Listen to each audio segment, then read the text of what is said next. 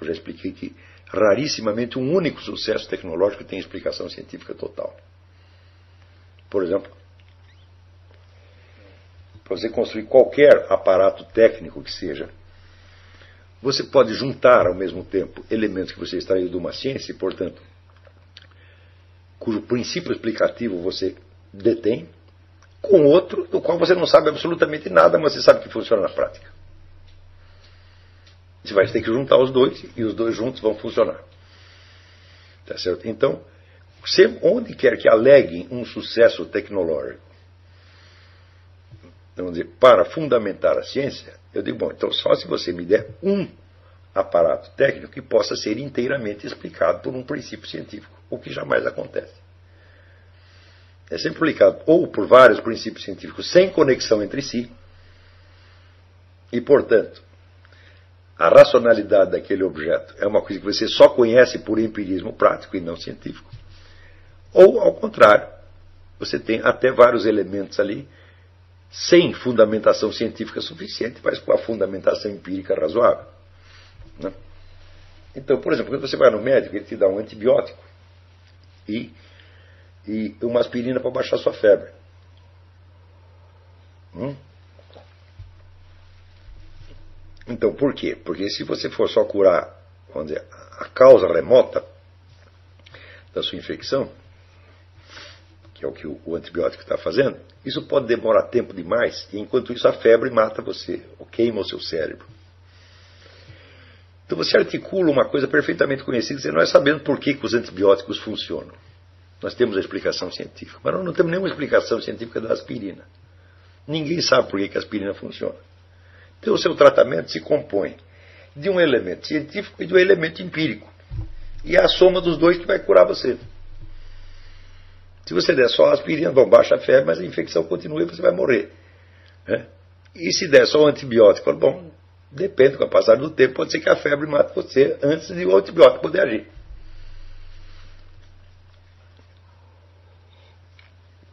E assim por diante. Né? Por exemplo, tem aqui uma imensa usina atômica. Né? Está tudo ali explicadinho, de acordo com os princípios científicos mais arrumadinho que você possa imaginar. Mas acontece que para a, a usina funcionar, precisa de um treco chamado eletricidade. Então, você liga a começa tudo a funcionar. E muito bem, agora que vocês estão aqui, me explica o que é uma carga elétrica. Eles não têm a menor explicação. Então, aquele imenso conjunto científico funciona graças a um elemento empírico do qual ninguém tem explicação científica. E tudo em tecnologia é assim. Tá então, vamos dizer, a, verdade, a tecnologia só é possível graças a este elemento de racionalidade que eu estou falando, que é o que articula a experiência real com o elemento científico, meu Deus do céu. É isto que produz o progresso tecnológico e não a ciência em si. Está entendendo? Ora, esta capacidade de articular a experiência real, concreta, com a armadura das conclusões científicas, tá certo? é aquilo que se exerce no senso comum e é aquilo que se exerce de maneira excelsa e de maneira, vamos dizer, aperfeiçoada na filosofia.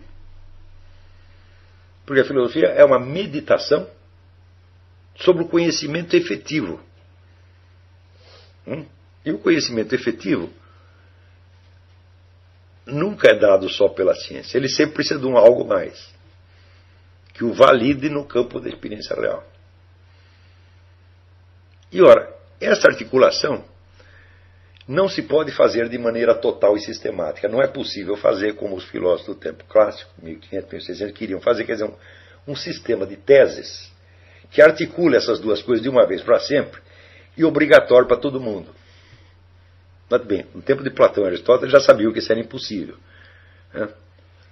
Mas alguns cientistas e filósofos, no, na partir da Renascença, acreditaram que era possível criar o que eles chamavam o sistema.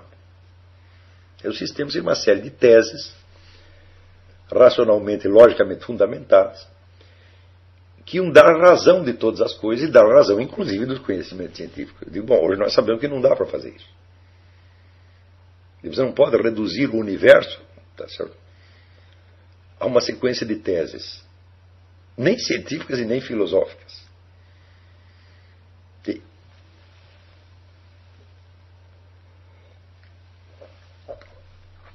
Por que você não pode? Porque qualquer sistema ele se baseia apenas em afirmações gerais.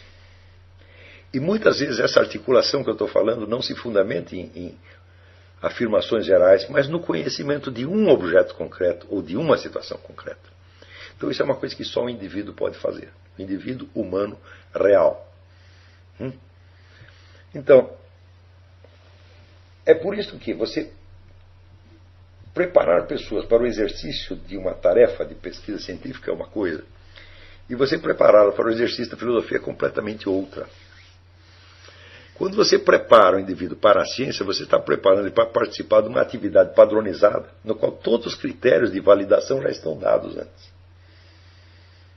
Ou seja, você vai adequar o indivíduo a uma autoridade consensual coletiva. Hum? Em filosofia não tem como você fazer isso. Quer dizer, se você, durante a sua vida inteira, você conseguir produzir essa articulação que eu estou mencionando, para um determinado número de casos que estão em, em evidência, ou que são importantes durante o prazo da sua vida, se você conseguir fazer isso, já fez muito. Mas no dia seguinte que você morrer, vão surgir outros problemas. Porque essa articulação ela varia conforme varia a experiência humana. Quer dizer que a articulação entre o que eles chamam de ciência, de empirismo matematizável, a articulação entre empirismo matematizável e senso da realidade nunca está pronta. Ela tem que ser feita e refeita e refeita em cada geração. Por quê? As descobertas do empirismo matematizável aumentam. Né? E as situações históricas sociais, tá certo? culturais e até naturais, elas mudam. Então, toda hora isso tem que ser costurado novamente.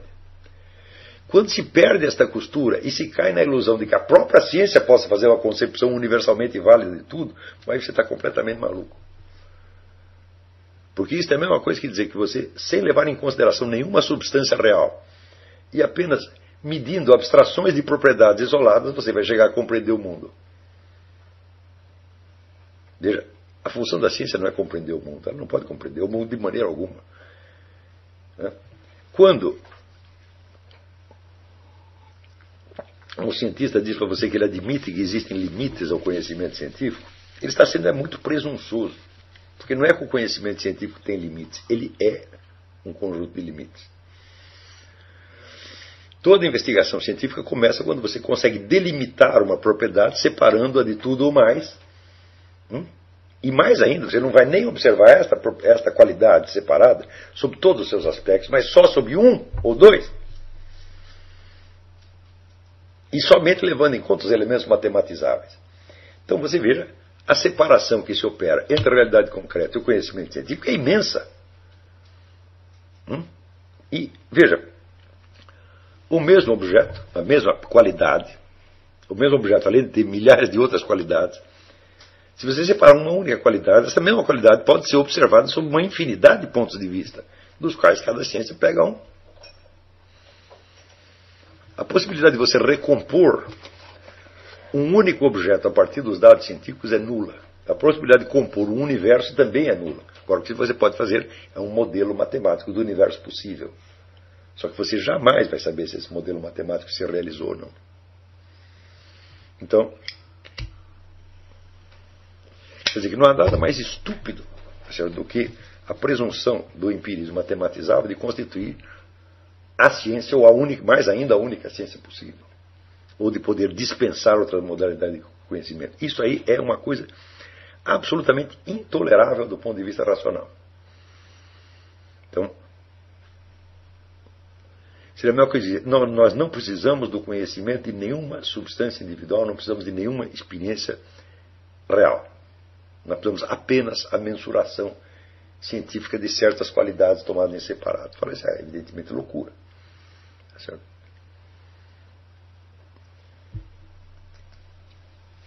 Notem que os recentes episódios de, de fraude científica começaram a se multiplicar tá de maneira cada vez mais assombrosa. E o estranho é que eles não tivessem aparecido antes. Porque eles já estão dados dizer, na própria proposta científica inicial. Digo, dizer estudos, os primeiros que raciocinaram sobre os, o método científico.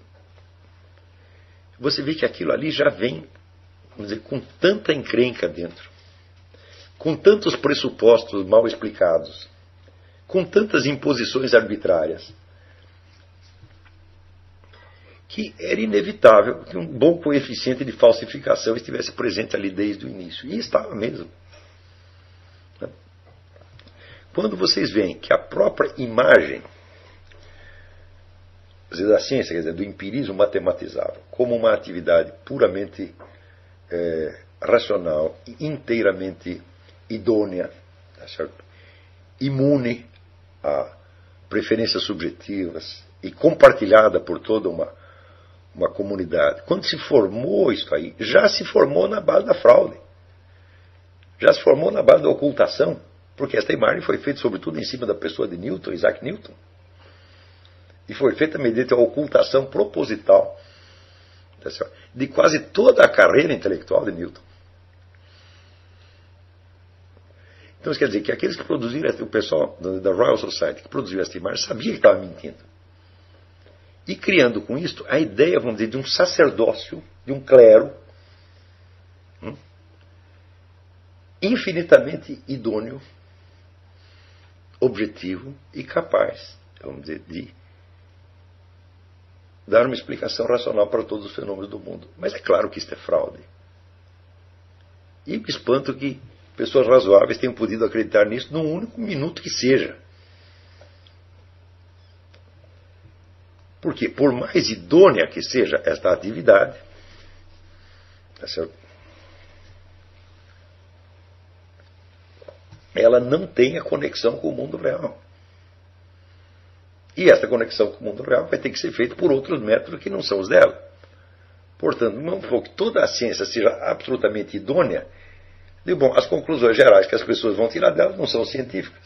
As conclusões que os próprios cientistas vão tirar não são científicas e vão ter que ser validadas por outros métodos que não estão ao alcance da fiscalização científica. Então, no mínimo, no mínimo, eles estão exercendo uma autoridade integral em nome de uma autoridade muito parcial que eles têm para um campo especificamente limitado. Então, a fraude já estava na formulação inicial. A ideia de você separar um determinado método. Hum, e rejeitar todas as outras modalidades de conhecimento em nome disso, isso já era fraude no início. Então, que isso acabasse proliferando uma fraude geral, isso já era uma coisa mais ou menos inevitável. E eu achei quase um milagre que isso não acontecesse antes. Mas as fraudes sempre acompanharam a história científica. E, curiosamente, a história da ciência não inclui essas fraudes, inclui somente os sucessos da ciência. Hum? Então,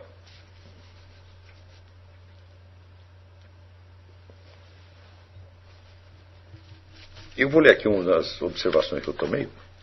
Primeiro, partindo de, uma, de uma parágrafo de Jean Dojat. Jean Dojat foi um físico, filósofo. É, francês, o cara tinha três funções: era físico, era filósofo e era um apologista, um apologeta cristão. Então, dizer, como a física é essencialmente ciência do mundo sensível e ciência dos fatos, e como ela repousa inteira sobre a observação e a experiência, como ela não estuda senão os fenômenos sensíveis e observáveis, as pessoas são geralmente levadas a crer que o objeto que ela busca e que ela consegue conhecer intelectualmente é o mundo sensível são os corpos, os fatos, os fenômenos sensíveis. Um pouco de atenção refletida logo mostra que não é nada disso. Que a física, como toda a ciência humana, conhece não um objeto real e sensível, mas um objeto inteligível que não tem realidade senão no espírito que conhece. Um objeto que não pertence ao mundo sensível, mas ao mundo das abstrações. Um objeto que não é um ser individual, como todas as coisas sensíveis e reais, mas uma essência universal. Uh, o geômetra nos falará de linhas absolutamente retas, de planos perfeitos, de curvas sem erros, uh, o físico de corpos absolutamente rígidos ou absolutamente elásticos, ou ainda de gases perfeitos, o químico nos falará de corpos perfeitamente puros, etc., afirma a doutora Helene Metzger no livro Le Concept Scientifique. Outra citação é a abstração que fornece as noções de número, de linha, de superfície, de ângulo, de massa, de força de pressão, escreve Pierre Duhem em La Théorie Physique. E continua Dojá. Massa, força, pressão, sólido indeformável, gás perfeito, corpo puro do químico, outros tantos objetos inteligíveis não são nem coisas nem fatos sensíveis. O físico está sempre à busca de uma noção abstrata. Eu digo muito bem, né? ele tem toda a razão. Mas se fosse só esse o problema, não seria um grande problema. Porque todo conhecimento humano é obtido através da abstração. O problema é a separação entre os dois tipos de abstração. Hum? Uma é a abstração, repito, a abstração que capta a forma inteligível de um ente concreto e o nomeia segundo a sua espécie. Espécie da qual ele, na sua diferenciação individual, tá certo? não é senão uma manifestação possível, inteiramente compatível com a essência geral da espécie. Portanto, aí você tem uma subida do nível de abstração sem separação do mundo concreto. Mas quando nós tomamos uma qualidade que não existe em si mesma, e além de separarmos a qualidade, só estudamos os aspectos dela que são matematizáveis. E mesmo assim, não todos os aspectos matematizáveis, mas só aquele que o cientista está querendo observar em particular, né? aí você fugiu completamente do mundo concreto. E o que você vai obter no fim, vamos dizer, é um esquema de limites que descreve, vamos dizer, a, o comportamento de certas propriedades consideradas sob determinados ângulos. E a soma desses ângulos jamais não vai recompor nenhum universo e muito menos um objeto concreto qualquer que seja. Porque no objeto concreto, a primeira coisa que a o primeiro tipo de abstração nos dá. É uma diferença que tem que ser pressuposta em todo conhecimento científico e que nenhum conhecimento científico pode justificar, que é a diferença entre essência e existência. Quando nós chamamos um gato de gato, nós estamos entendendo o que é a essência gato. Mas nós estamos captando essa essência onde? Na existência, no gato efetivamente existente. Hum? Note bem, isto é uma coisa que só o ser humano pode fazer. Os animais não podem. Anim... O ser humano pode captar o universal no individual concreto. Ora, captar o universal em si mesmo, qualquer computador faz. Você coloca lá o conceito universal e tira um monte de deduções. Hã? Agora, nenhum computador pode distinguir entre o conceito geral de uma, de, um, de uma espécie e a existência ou não do ente que a manifesta. Isso somente o ser humano pode fazer. E isto, é a capacidade, isto de fato é a capacidade intelectual mais alta. Hum? As outras capacidades todas são idealmente mecanizáveis. E o ideal mesmo da ciência é reduzir-se inteiramente a observações mecanizáveis sem participação humana. Hum? Então, quanto mais observações e mensurações possam ser feitas por máquinas sem a participação direta humana, sem interferência direta humana, tanto mais o praticante da ciência respectiva diz que ela está evoluída. E essas observações e medições, por mais exatas que elas sejam, elas estão a léguas de distância da distinção fundamental que é de essência e existência. Então isso quer dizer que somente a razão capaz racional de um ser humano concreto, existente, de carne e osso, vivo, pode operar esta junção e validar o conhecimento científico em face do mundo real. Hum? E isso é precisamente a ocupação da filosofia. Validação que implica também a consciência das limitações recíprocas. Quer dizer, sob que aspectos e em que circunstâncias tal ou qual conhecimento científico é válido para a situação concreta e quando não é. Não há meio científico de operar essa diferenciação. Isso, para cada caso é um caso e somente a razão do indivíduo concreto vivente pode operar isto. Ora, formar a pessoa para exercer esta função é completamente diferente de formá-la para exercer uma ciência. Para exercer uma ciência, eu digo, olha, existe uma outra, uma outra diferença aí importante. Um cientista não precisa acreditar no que a ciência dele está dizendo. Hum? Ele pode até encarar tudo aquilo como um jogo que não fará a mais mínima diferença na prática. Hum? E ele não pode acreditar precisamente porque acreditar é dizer que alguma coisa é real, é verdadeira. Uai, a ciência não tem nada a ver com o real e o verdadeiro, tem apenas a ver com o exato. Então isso quer dizer que aquelas conclusões científicas, a veracidade delas está na sua exatidão e na sua coincidência com certas observações muito particulares e muito limitadas, operadas não só em cima de qualidades separadas, mas de aspectos dessas qualidades. Hum? Então você vê que, em última análise, se trata de uma certeza de ordem meramente formal, cujo vínculo com a realidade é muito remoto e que, portanto, não pode implicar uma crença, ou seja, uma crença de que as coisas são realmente assim. Hum? O cientista diz: olha, observado sob este aspecto, né, sob este ângulo, com este critério, né, é, com estas limitações, etc., tal coisa parece verdadeira. Isso é o máximo que a ciência pode dizer. Então, quer dizer, o tipo de responsabilidade intelectual que se exige de um cientista é o contrário do que, que se exige de nós, dos filósofos. Hum? Ele tem que ser apenas idôneo nas suas observações e cálculos. Ele não precisa saber qual é o nível de veracidade daquilo que ele está dizendo. Portanto, não precisa saber qual é o nível de credibilidade. E todo o critério de credibilidade científica só vem do quê? Do consenso de uma classe. Então, o cientista que diz que aquilo que ele está dizendo é verdadeiro, não quer dizer que ele acredite naquilo, que aquilo é real. Hum? Quer dizer que o consenso da comunidade científica aprovou os métodos e critérios que ele usou para aquilo. É só isso que ele está dizendo. Então, isso quer dizer que, em geral, os conhecimentos científicos jamais são suficientes para fundamentar uma decisão humana. Porque as decisões humanas são tomadas no campo da realidade e não no campo do hipotético. Implica uma responsabilidade efetiva no campo histórico, social, cultural, moral, etc, etc, etc.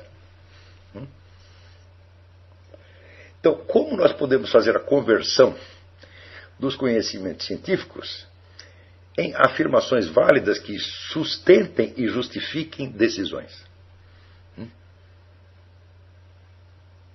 Você vai dizer, será a preferência individual? Mas, em última análise, tudo vai depender da preferência individual. Então, aí é que a ciência não fará sentido algum. Então, é preciso, então, haver um critério de racionalidade para esta conversão.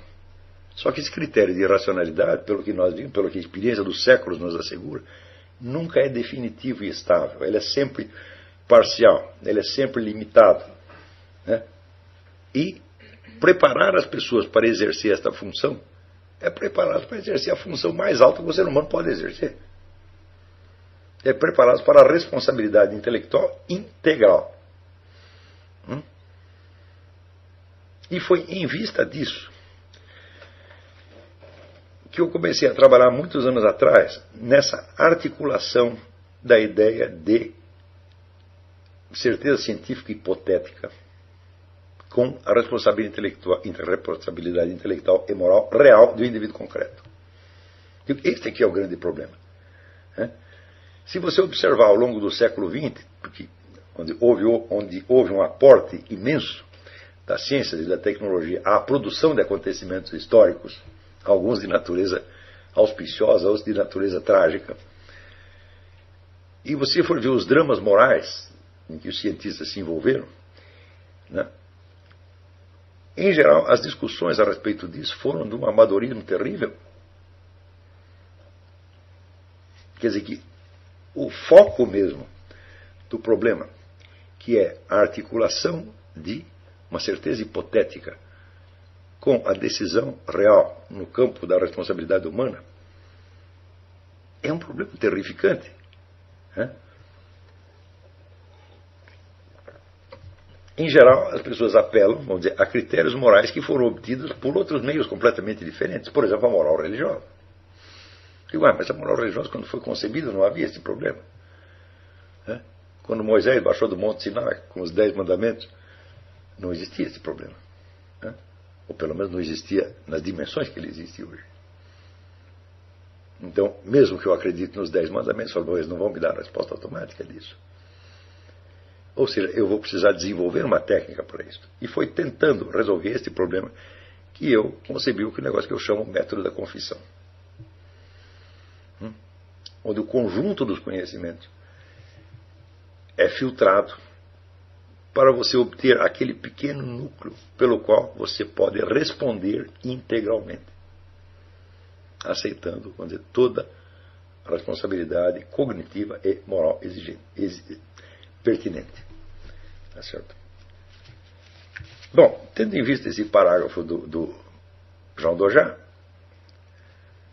é, no livro O Livro Admirável, que se chama L'œuvre de l'intelligence en physique, a obra da a ação da inteligência na física, onde ele reflete sobre a sua carreira de, de, de físico, como que especificamente a inteligência opera ali. Então, ele começa por colocar estas, esta observação que nenhum cientista contestará, de que e nenhuma ciência se lida com os objetos reais, mas se lida com objetos abstratos. Porém, o que o Dojar não diz, que eu comecei a pensar a partir daí, exatamente, sim, abstração, qual? Mas qual delas? Abstração, sempre, sim, mas há pelo menos dois níveis de, de abstração.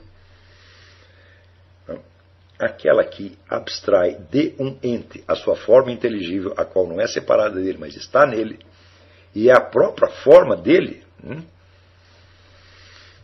E a outra abstração, que separa uma qualidade da sua substância e passa a lidar com a qualidade, e não só com a qualidade, mas com certos aspectos da qualidade, e não só com aspectos da qualidade tomados na experiência real, mas só com os aspectos matematizáveis pertinentes àquela ciência em particular. Então eu, eu tomei as seguintes notas. Mas há uma diferença radical entre esse tipo de abstração e aquela que fazemos ao aprender a forma inteligível de gato na presença sensível de um gato individual ou quando chamamos de árvore a árvore que vemos. Nesses casos, a forma inteligível que apreendemos é a de substâncias individuais reais, tomadas naquilo que tem em comum com outras substâncias da mesma espécie, sem confusão entre espécie e indivíduo e sem separação efetiva. Você, quando chama o gato de gato, você não está falando da gaticidade. É? Você está falando de um gato individual e concreto que tem todos os atributos da sua espécie. Hum? Todos, todos, todos, todos, todos, sem faltar nenhum. Mas que ao mesmo tempo só os manifesta sob uma forma específica, que é aquela que ele manifesta fisicamente. A abstração científica é de tipo totalmente diverso. Ela não distingue e classifica substâncias reais, se bem que há toda, no começo de toda a ciência uma certa atividade classificatória.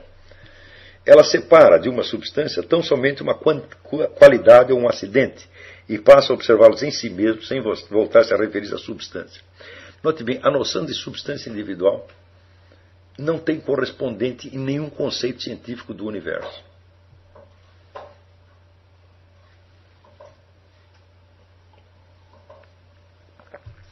Ora, as substâncias individuais existem, elas são o próprio mundo real. Também existem as espécies como ordens de similaridades estruturais observáveis no mundo real. Mas as qualidades e acidentes não existem substantivamente, e nenhuma substância pode ser recomposta apenas da soma das suas qualidades e acidentes, excluída a forma inteligível. Então, ora, o cientista que estuda, por exemplo, uma superfície, a, a, iluminação de uma superfície branca que ele observou na parede, ou no pelo do gato, ou qualquer, numa vaca, qualquer coisa assim, ele sabe perfeitamente que existe a forma inteligível. Hum? Ele não usa esta noção na sua atividade científica, mas ele está sentado nela. Tudo o que ele diz só faz sentido se ele for capaz de aprender forma inteligível. Mas, ao mesmo tempo, forma inteligível não é um conceito científico. Não corresponde a nenhuma ciência em particular. E não tem como você justificá-la nem pela física, nem pela química, nem pela matemática, nem pela coisa nenhuma, mas somente pela razão humana tomada na sua plenitude. As qualidades e acidentes também têm suas próprias formas inteligíveis, é claro. Senão, nada poderíamos dizer deles. Mas, é claro, não são formas inteligíveis de substâncias. Né? O branco do muro né, é inteligível, né? mas ele só é inteligível como qualidade de uma substância, não como entidade independente. Como entidade independente, só existe na cabeça do cientista. É, mas são as formas de aspectos parciais e não de coisas. E só são inteligíveis na medida em que sabemos que não existem em si mesmos, mas só nas coisas e substâncias. Claro, o branco, branco do muro, a partir da hora que você começar a pensar que ele existe é, em si mesmo, você já não está inteligindo. Hum? Você pegou uma simples essência e está tomando a essência como se fosse uma substância. O que é essência? É a definição da coisa. É? Mas a essência nunca existe em si mesma, ela só existe no objeto existente. Há aí, portanto, duas modalidades de abstração.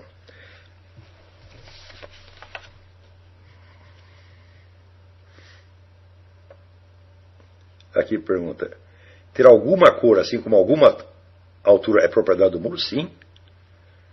É a cor específica, a altura específica são acidentes? Exatamente. Né? Então, anel tem pelo, bom, o pelo tem que ter alguma cor, mas que ele tenha esta cor ou aquela cor, aquela cor não está definido. Agora, existe uma coisa que é importantíssima, é bom você lembrar isso aqui. Essa é uma das coisas mais sutis que existe na, na teoria da, da, da percepção. É, você sabe, por exemplo, que os animais de uma determinada espécie podem ter várias combinações de cores. Você vê um gato, o gato pode ser branco, pode ser preto pode ser marrom, pode ser rajado, pode ser malhado, né? pode ser pintadinho. E várias possibilidades. Como é que você faz para saber isso? Você tem que observar vários gatos e chegar com e falar, olha, existe gato tal, gato tal, gato tal, tal, tal. Né? Muito bem, quando você vê uma flor, você também sabe que a flor pode ter várias cores. Hum? Mas você precisa ter visto todas as flores, ou um número imenso de flores, para você saber que as flores podem ter cores em número praticamente ilimitado, e os gatos não.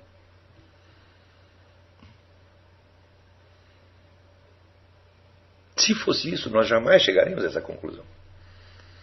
Então, isso significa que existe na forma do gato individual hum, algo que limita a possibilidade de variação cromática do gato. E você percebe isso no primeiro gato. Se o primeiro gato foi branco, você pode imaginar que ele seja preto, ou rajado, ou malhado, mas não azul com bolinhas.